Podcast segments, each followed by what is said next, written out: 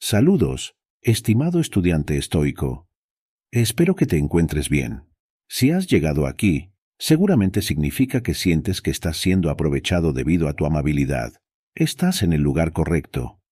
¿Cómo conciliamos el deseo de ser compasivos y ser demasiado amables? Cuando digo demasiado amables, me refiero a colocar las necesidades de los demás por encima de las tuyas hasta el punto en que las tuyas no se satisfacen. Ser demasiado amable también significa ser aprovechado. Ser demasiado amable abre la puerta a insultos, falta de respeto y abusos repetidos, que pueden acumularse como placa y proliferar con el tiempo.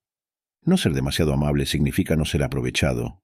Cuando no defendemos repetidamente nuestras necesidades, empezamos a sentir resentimiento y enojo hacia quienes nos maltratan, pero también hacia nosotros mismos. Cuando empezamos a perder el respeto por nosotros mismos, nos volvemos ineficaces en nuestros esfuerzos por hacer del mundo un lugar mejor. Así que está claro que necesitamos ser hábiles al caminar por esta cuerda floja de compasión, amor y comprensión.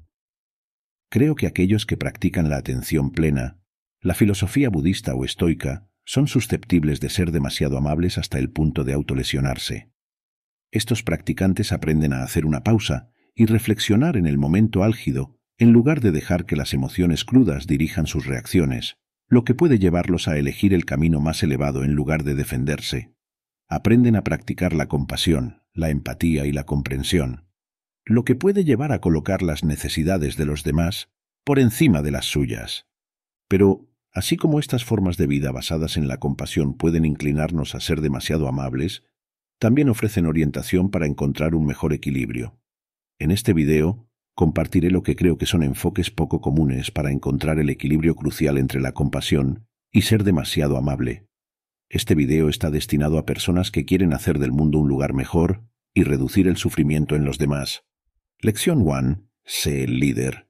Los líderes fuertes comandan respeto de manera natural. No exigen ni imponen explícitamente el respeto de los demás. Generan respeto mediante la demostración consistente de acciones virtuosas, si eres el tipo de persona que otros quieren emular, no querrán aprovecharse de ti. Querrán estar incluidos en lo que sea que estés haciendo. Sé líder en tu hogar, toma la iniciativa en el trabajo, encarna tus valores, sobre todo actúa con compasión, amor y comprensión, y el comportamiento de quienes te rodean seguirá gradualmente tu ejemplo. Lección tú. Conoce siempre tu por qué en cualquier situación o relación. Define el por qué, el propósito, de situaciones y relaciones importantes en tu vida. El porqué de tu relación con tu jefe es ganarse la vida. El porqué de tu relación con tu pareja puede ser apoyo, intimidad o amor. Conocer el propósito detrás de situaciones y relaciones te brinda orientación. Te permite elegir tus batallas sabiamente. Solo necesitas defenderte y proteger tus límites si el comportamiento de los demás te impide lograr tu propósito. Cuando sea apropiado, comunica este propósito con quienes están más cerca de ti. Deben saber que esto es importante para ti y que estás dispuesto a protegerlo. Otra manera de pensar en esto con relaciones a largo plazo o cercanas es hacer la pregunta, ¿qué estoy tratando de optimizar en esta relación? ¿Estás tratando de optimizar el amor? ¿Estás tratando de optimizar el respeto? ¿O estás tratando de optimizar la sensación de ser validado y tener la razón? Nuevamente, conocer la verdadera esencia de la relación te ayuda a decidir si necesitas o no defenderte. Lección 3. Establecer límites. La mayor parte del trabajo necesario para establecer límites es introspectivo, ya que para establecer límites primero debemos comprendernos a nosotros mismos a fondo. Sin conocer nuestras propias necesidades, valores y propósito, no podemos establecer límites efectivos con los demás. No te sientas temeroso, culpable o egoísta por establecer límites. Como se mencionó antes, si no puedes amarte a ti mismo, no podrás tener un impacto positivo en el mundo. Esto es una situación de pérdida para ambas partes. Así que si establecer límites y hacerlos cumplir con un discurso pacífico significa la diferencia entre ser lo suficientemente fuerte para ayudarte a ti mismo y a los demás, o ser totalmente ineficaz, entonces, por favor, defiéndete y establece esos límites. Lección 4. Establecer consecuencias. Las personas deben enfrentar consecuencias cuando cruzan tus límites, pero estas consecuencias no deben estar envueltas en odio, enojo o resentimiento. La aplicación hábil de consecuencias debe promover la paz y la reconciliación. En lugar de avivar el fuego con palabras duras o participar en acciones destructivas, considera el uso de eliminaciones o restas como consecuencias. Retira privilegios o beneficios que normalmente proporcionas a la parte culpable. Podrías considerar alejarte de la situación por completo durante un periodo. Es importante comunicar claramente a la otra persona por qué están enfrentando consecuencias y por cuánto tiempo.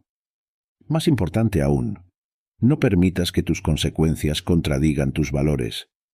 No te rebajes a su nivel, te resignes a la pasivo-agresividad, ni hables o actúes de manera destructiva. Lección 5. Trabajar siempre desde un lugar de amor y comprensión.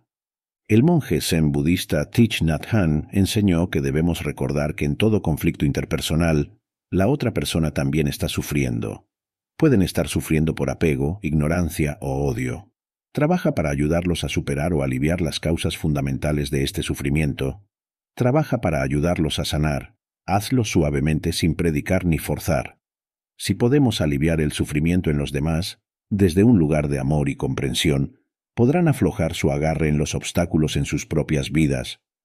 Una vez que comienzan a ver con más claridad, serán menos propensos a aprovecharse de tu amabilidad. Esto requiere mucho esfuerzo, pero en algunos casos es una alternativa más constructiva que participar en batallas sin ganancia o alejarse para siempre. Lección 6. Reducir tu apego a tu ego.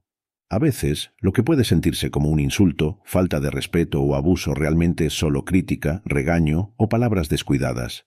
Con puños apretados alrededor del sentido del yo, o ego, la respuesta a estas pequeñas quejas es la defensa automática. Esto es el ego afirmándose como parte de su interminable búsqueda de validación. Si no te impide lograr tu propósito final o violar uno de tus límites, entonces, aunque el ego te haga creer que necesitas defenderte, puede que en realidad no requiera más que encogerse de hombros y seguir adelante. Pensamientos finales. La compasión por todos los seres incluye a ti mismo. Ámate a ti mismo. Si amarte a ti mismo significa que necesitas cinco horas a la semana para hacer ejercicio, entonces, levántate y protege esas horas. Si no puedes cuidar de ti mismo, no podrás cuidar de los demás.